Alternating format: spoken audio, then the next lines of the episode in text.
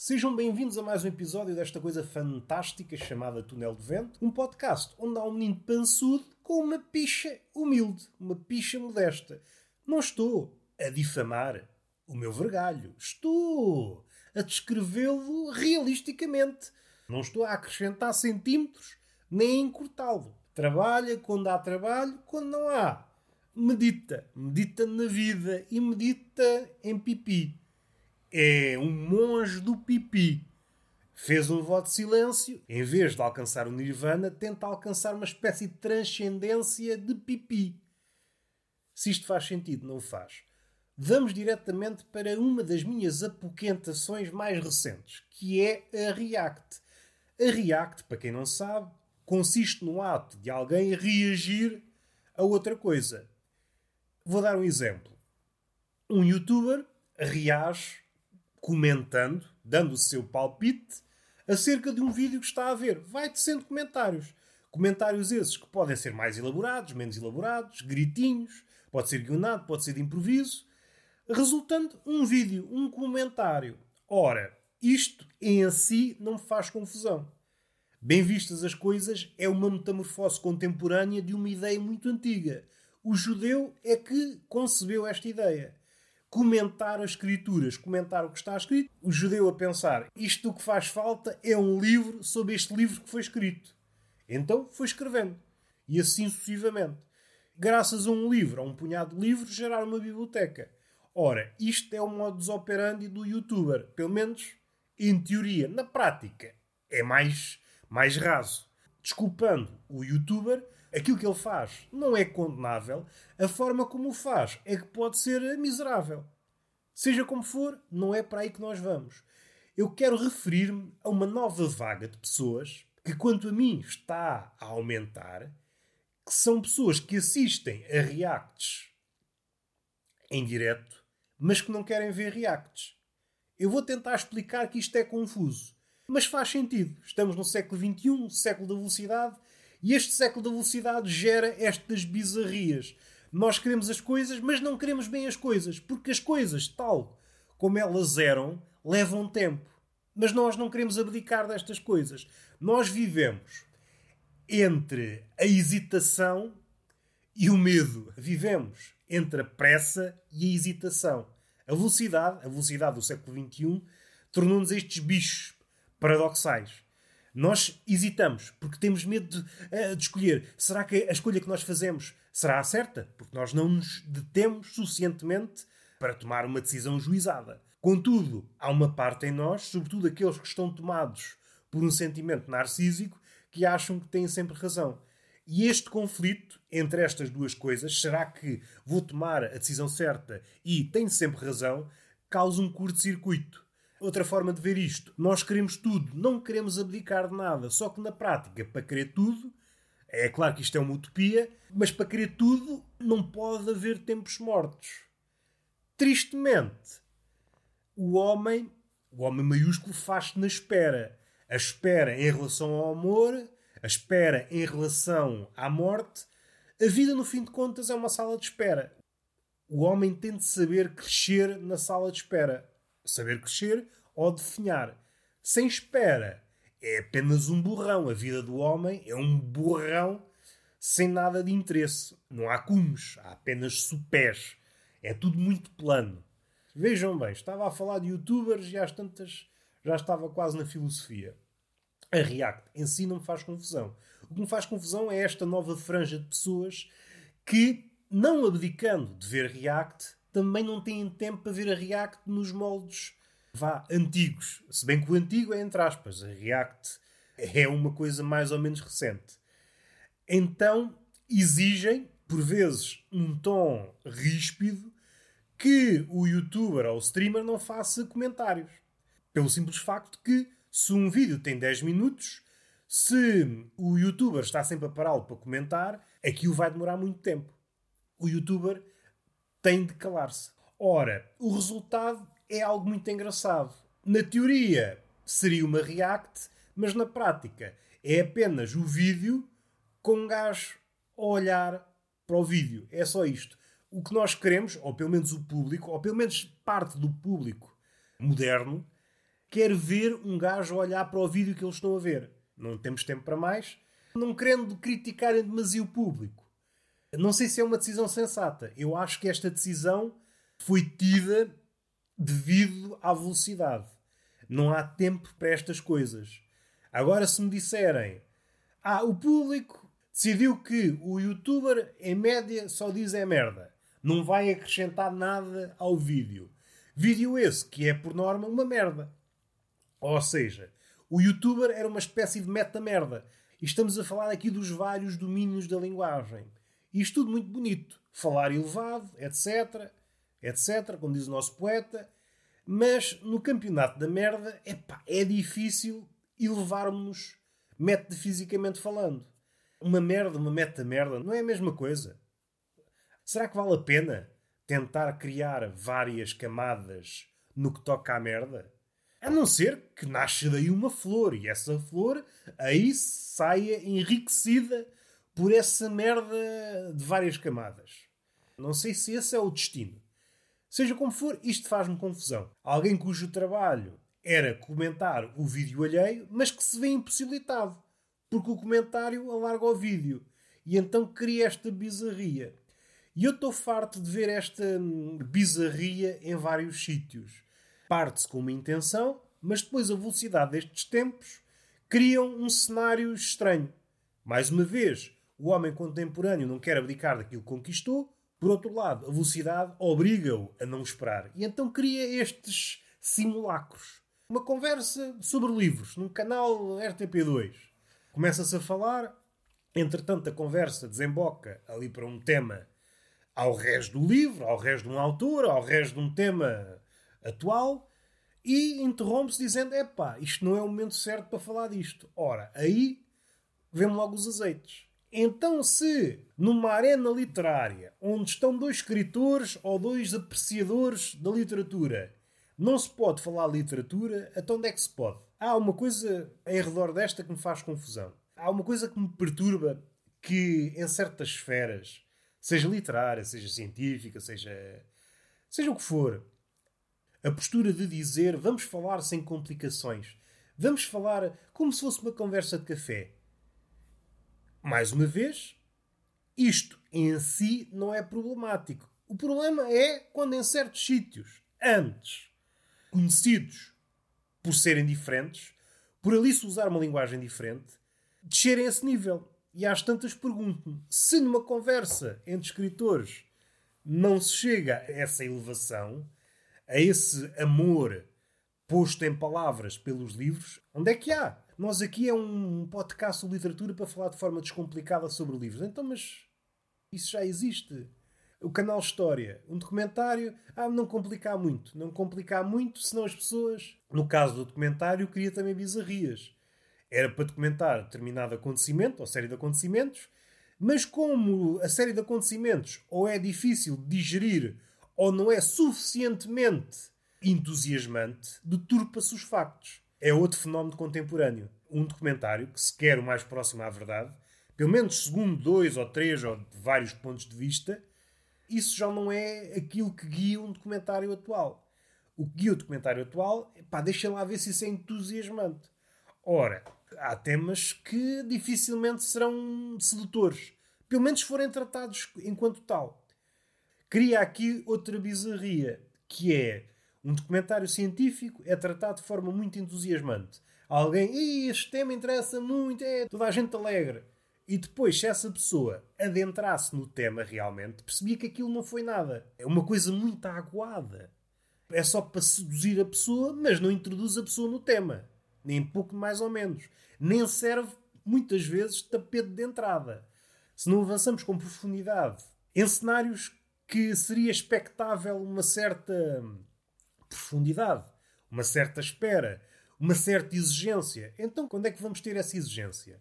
É claro que as coisas não existem isoladamente. Existem por comparação. Por exemplo, aquele autor, acho que é argentino, o Alberto Manguela, acho que é assim que se chama.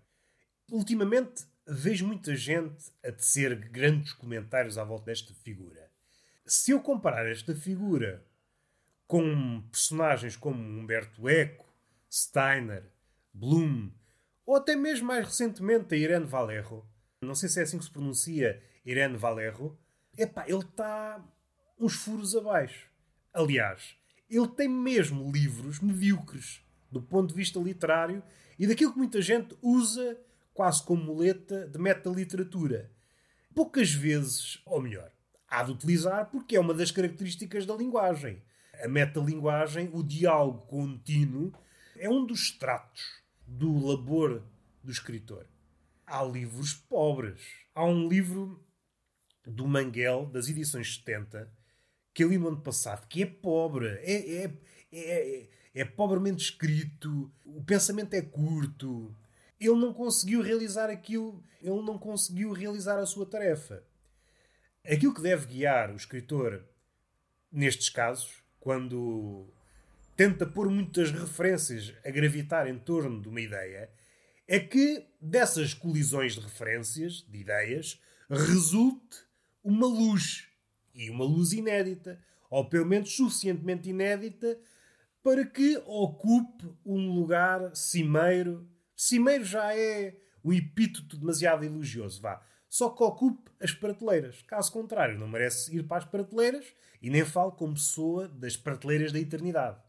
Falo de uma prateleira comum. E a forma como se fala muito desta personagem hoje é revelador da forma como estamos, o leitor, e já não é o leitor médio, é o leitor que está acima da média, se encontra, está assim um bocado apardalado. A forma fragmentária como analisa aquilo que supostamente o Manguel é, é pá, deixa-me assim transtornado. Às vezes ouço coisas sobre ele, de alguns leitores, que faz-me recordar as velhotas. Aquelas velhotas catadoras de boatos. Ora, a velha, e esta velha em especial, tem problemas de memória. Ela vai cozendo várias coisas para fazer o seu cadáver esquisito de boatos. E o mesmo sucede com estes leitores que estão acima da média, a média atual, acima da média atual. Uma biblioteca, 40 mil livros, faz-me confusão. Porque basta comparar com outros, aqueles nomes que eu citei, segundo o meu entender, há um abismo, é mesmo assim, um abismo e o I não é I, é Y, como era grafado na forma antiga, para criar ainda um abismo maior entre figuras como Humberto Eck Steiner e a Irene, mais recentemente, que me parece que dentro de pouco tempo vai ocupar esse lugar deixado por esses três. E esse escritor argentino. Ele está muito lá atrás. Está muito, muito, muito lá atrás. Mais uma vez, parece-me que este erro de leitura advém do facto do homem contemporâneo, e o leitor não é exceção, não consegue fazer a destrinça entre informação, conhecimento, sabedoria, etc, etc, como diz o nosso poeta Diogo Faro. E põe tudo no mesmo nível, que é o problema do pós-modernismo, tudo no mesmo nível. Não há diferença nenhuma entre um escritor miserável, mediano, bom, muito bom e genial. Estão todos a competir pela mesma prateleira. Fico triste, fico mesmo muito triste Parece que este século é diferente de todos os outros. Os livros que chegaram às prateleiras da eternidade, ou às prateleiras, vá, conquistaram esse lugar por mérito. E parece que, doravante, há uma espécie de sorteio. Sorteia-se o lugar nas prateleiras. Esse lugar nas prateleiras é um lugar metafórico que é atribuído pelo leitor. A comparação é imprescindível. Podemos pensar em Nietzsche como nihilista. Epá, o gajo tem aquele pensamento todo, todo triste, não acredita em nada.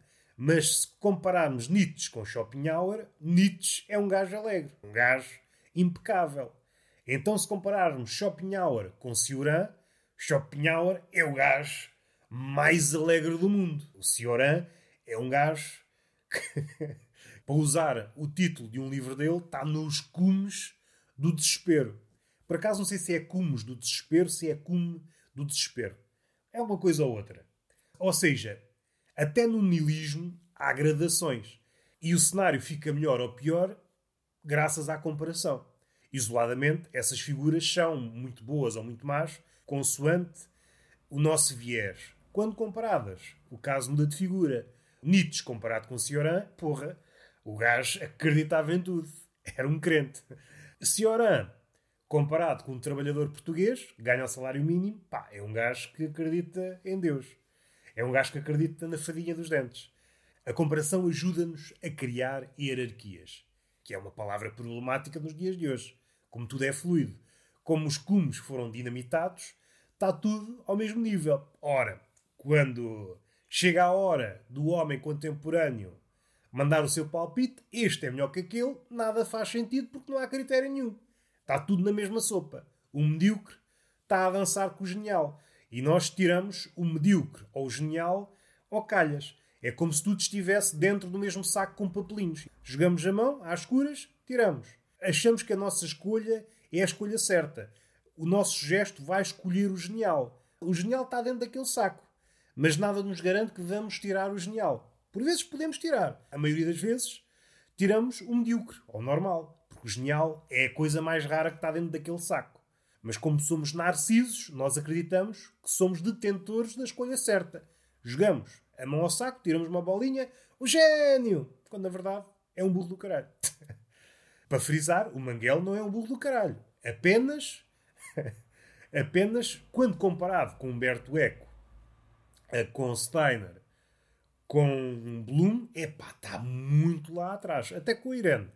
Não para desmerecer a Irene, porque, como disse há pouco, eu acho que ela vai alcançar esse nível. O livro dela, Infinito num Junco, é um livro formidável. É um livro sobre o livro. É um livro ousado, que parece já em contramão. O nosso século não está para ousadias. Está para facilitismos, para vitimizações, para oportunismos. Não está para ousadias não está para empreendimentos deste nível. E é com agrado que acolho o que a Irene faz. Todos os séculos estão a abarrotar de embusteiros. Os embusteiros são desmascarados. O pior é que estamos neste século de... em que não há critérios, ou se há, são flexíveis. É muito difícil desmascarar o medíocre quando o narciso acha que a sua escolha é sempre a certeira. É muito difícil sair daí. Outro apontamento Estava há pouco a passar pelo infantário e passei pelo infantário. Os putos têm uma energia parva, pá. Cansam-se. Ou melhor, cansam-se não é o verbo certo, porque eles não se cansam. Acho que faz falta a ciência debruçar-se sobre os putinhos. Podíamos utilizar os putinhos como energia renovável. Eles estão a desperdiçar energia à parva. Correm, correm, correm malucos aos gritos. Ah! Há triciclos. Eles todos malucos, vão contra paredes e depois voltam. E que maluquice, tanta energia desperdiçada. Podíamos salvar o mundo se aproveitássemos a energia que é desperdiçada pelos putinhos. Isto é uma ideia que eu estou a dar. Não é cá a energia eólica, energias renováveis. Não, isso não interessa a ninguém. Tem sempre um preço. Agora a energia dos putinhos, opa, isso sim, salvava o mundo. Para acabar, acabamos com um pensamento de Santo Agostinho. Há dois tipos de igreja. Um problema com o qual ele se bateu a Igreja dos Pecadores e a Igreja dos Santos, que é outra forma de dizer os iconoclastas e os idólatras. É outra forma de dizer o problema de sempre.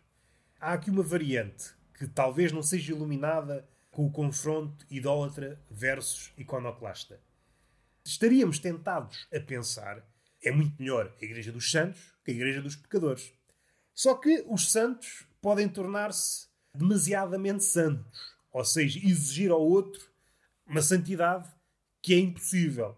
Aliás, até para eles é impossível. Esta busca pela virtude é sempre problemática. Então, partindo um sítio bom, tornam-se piores que os pecadores. Foi uma questão que ocupou o Santo Agostinho na altura. Havia um grupo radical cristão, eu não me lembro o nome.